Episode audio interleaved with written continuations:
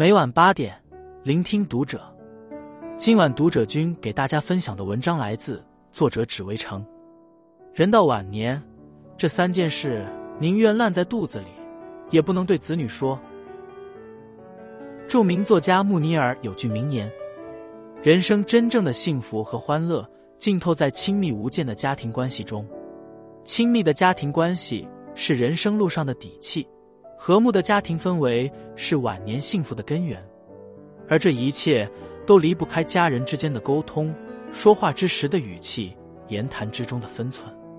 一句话能暖一颗心，也能伤一个人；一张嘴能旺一个家，也能毁一个家。人到晚年，这三件事宁愿烂在肚子里，也不要对子女说，避免伤及自身，祸及家庭。一。过往的恩怨，别反复提及。网上有个提问：幸福家庭的共同点都有哪些？有个高赞回答写道：事过不记仇，家里不积怨，从不翻旧账，相处有温度。已经过去的事情，就让它留在过去。反复提及，必定会伤了亲人之间的感情。怨恨久了，福气越来越少；仇恨多了，人心也就越来越远。电视剧《以家人之名》中有个让人窒息的故事。多年前，母亲陈婷外出打麻将时，把年幼的兄妹俩锁在了家里。没想到，由于一时大意，妹妹吃核桃时卡住了喉咙，导致无法呼吸。哥哥凌霄想要找人求救，却打不开家门，最终无能为力，只能眼看着妹妹在自己面前失去了生命。自那以后，这个家再无欢声笑语。取而代之的只有陈婷没完没了的哭闹、争吵和责备。他无法接受失去女儿的事实，更不敢承认是自己的错造成了这个悲剧，也没办法承受如此沉重的痛苦。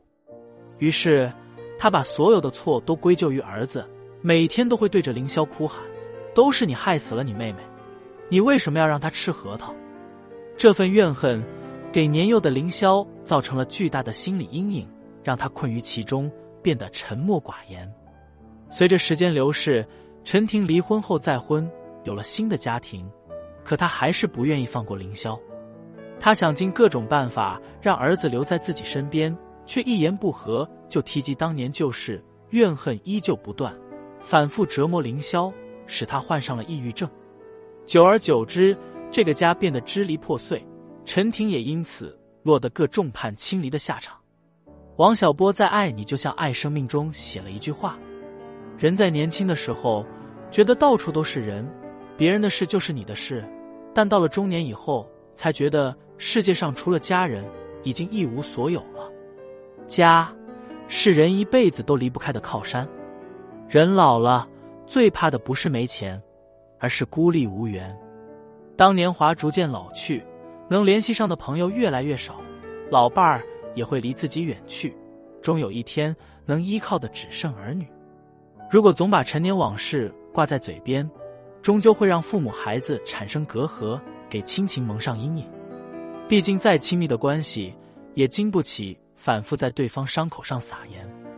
永远不要逞一时口舌之快，把最亲近的人越推越远，更不要用语言的刀去戳伤你最爱的人。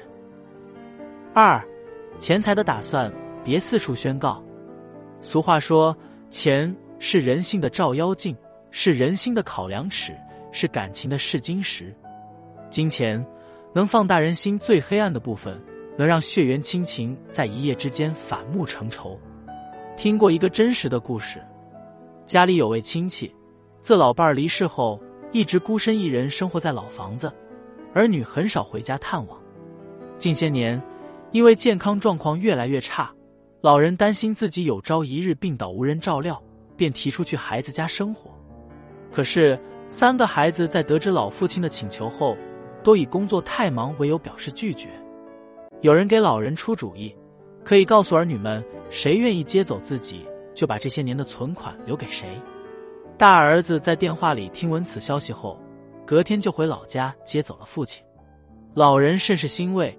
以为自己终于可以过上老有所养的晚年生活，没想到的是，大儿子把父亲接回家后，声称创业需要资金，立即问父亲要走了一笔钱。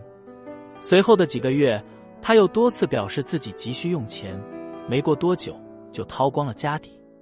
即便如此，他依然一味想要啃老，认为父亲藏着财产不给自己用。而在这数月时间里，儿子始终没有照料自己的老父亲半分，除了要钱的时候，平日里连一句关心问候的话都没有。老人心里有苦，却无处诉说，多次给另外两个孩子打电话，等来的。只有无人接听，这个令人心酸的故事，让我想起那句很透彻的老话：钱是一根伟大的魔法棍，随随便便就能改变一个人的模样。人老了，为什么不能在子女面前透露钱财的打算以及遗产的规划？因为在金钱面前，即使亲兄弟、亲父子也难以抛开利益，只谈感情。见过太多这样的案例。为了父母的财产，有人从此自甘堕落，靠啃老生活；兄弟之间因此反目，为了遗产争执不休。见钱眼开是人性的一部分，与其喋喋不休的谈论财产，不如守口如瓶，减少矛盾。人生下半场，唯有把金钱和感情区分对待，才是对待自己最好的方式。三，子女的过错，别过分苛责。傅雷家书里，傅雷这样教导儿子：理直不要气壮，得理也要饶人。一个家庭相处最好的模式正是如此，遇事不过分苛责，不必事事都分对错。穷不怪父，孝不比兄，苦不择妻，气不凶子，就是稳固亲情的关键。到了晚年，人往往会变得喜欢絮叨，对细微小事要纠结对错，对子女的人生。也要指手画脚。人世间里，周炳坤和周父有过三场对峙，让人感触很深。这三次争吵的原因，都是因为在炳坤眼里，父亲一直看不上自己，认为自己是周家最没出息的孩子，伤了他的自尊。炳坤为周家付出了很多，希望能得到父亲的认可。周父觉得炳坤从小不爱读书，学习成绩太差，哥哥姐姐都上了大学。他却耽误了自己的前程。其实父亲满心里都是对于这个小儿子人生的担忧，但由于父子俩缺少有效沟通，矛盾越攒越多。有次父子二人发生激烈冲突时，周父脱口出：“你有什么出息？你哥你姐读大学，让你去考，你能考上吗？”一直以来的指责戳痛了炳坤的心，让他们的距离越来越远。火车站送别后。父子俩许久没有联系，周父甚至都不知道儿子搬了家，买了新房。直到父子再次相见，炳坤才终于将这些年的委屈一吐为快。你有考虑我的感受吗？我们都是一个爹一个妈生的，都是同样的爹和妈养的，就我没出息，我有多难受，你知道吗？我这辈子最大的心愿就是让我爹我妈对我满意。你不安慰我不说。你就撒盐，什么难听你说什么话，我哪儿疼你就抠哪儿。良言一句三冬暖，恶语伤人六月寒。每一句不经意间的苛责，都会给子女的心里留下伤痕，久久难以痊愈。家是讲爱的地方，不是讲理的地方。最好的情绪，最温柔的语言，应该留给最爱的人。最好的家风是遇事不责备，多一点包容，少一点指责。多一点理解，少一份谩骂，亲情才能长长久久。